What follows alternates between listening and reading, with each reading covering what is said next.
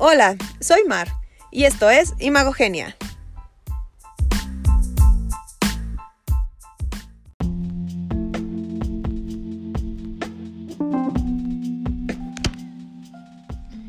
Si tenemos en consideración que hasta el 2020 el 72% de la población en México de 6 años y más, es decir, unos 84 millones de personas usó Internet, esto según la encuesta nacional sobre disponibilidad y uso de tecnologías de la información en los hogares realizado por el INEGI, e y que de estos las edades que más acceso tienen a Internet están entre los 18 y los 44 años de edad, y que la mayoría usa el Internet diariamente, no es descabellado que aquellos candidatos que están en busca de algún espacio de elección popular estén volcando desde ya sus esfuerzos en este medio de contacto con las audiencias.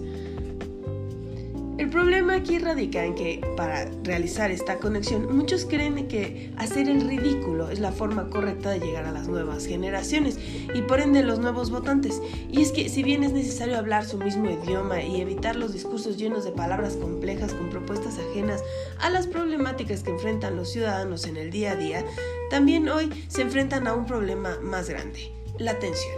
Y es que es el recurso más valioso con el que podrían contar los políticos. Lamentablemente, a las nuevas generaciones, basta con preguntar a unos cuantos veinteañeros, poco o nada les interesa la política. Entonces, ¿cómo puede cautivar un político a una audiencia que no le interesa escucharlos? Ya no digamos votar.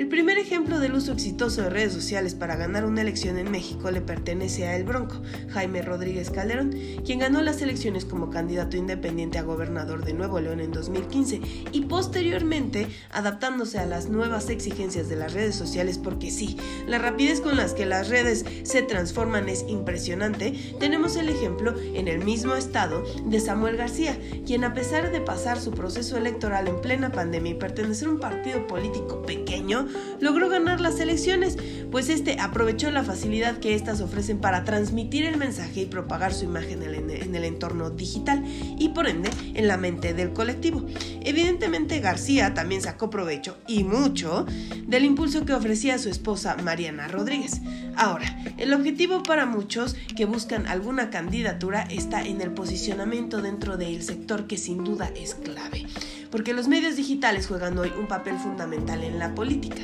Sin embargo, muchos políticos comienzan a rayar en el ridículo y es que nada menos en las elecciones pasadas vimos a infinidad de políticos haciendo bailes de TikTok,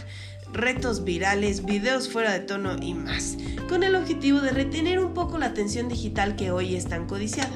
Y el ejemplo más reciente es el del canciller Marcelo Ebrard, que a pesar de ser visto por algunos como el tío buena onda por sus videos en TikTok, porque su estrategia ciertamente ha funcionado para que su audiencia crezca, conecte, interactúe con él, comparta sus videos y por ende se posicione mejor su marca personal,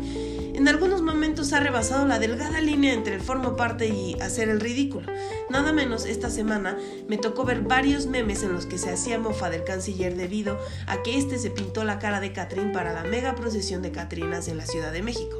Mientras unos percibieron la acción como cercano a la gente, otros lo tomaron a broma y lo compararon con el personaje de Chabelo, o sus panda, o nombraron la foto que subió el secretario de Relaciones Exteriores como la muerte en México lo que deja en claro que este tipo de acciones le restan puntos en su proceso de posicionamiento y deja en evidencia que su equipo de imagen no ha logrado implementar una estrategia que vaya acorde a su esencia. al objetivo trazado que es que sea candidato a la presidencia y al puesto al que aspira, sin perder de vista a la audiencia a la que va dirigido. Al final, los políticos deben ponderar al momento de establecer sus estrategias de comunicación e imagen para sus campañas, que es cuál es su esencia. Siempre esta debe ser respetada, de lo contrario su imagen perderá credibilidad y por ende la confianza de su audiencia. Ya saben dónde encontrarme a través de Facebook como Mar Navargüelles y a través de Twitter como Mar-NAA. Hasta la próxima.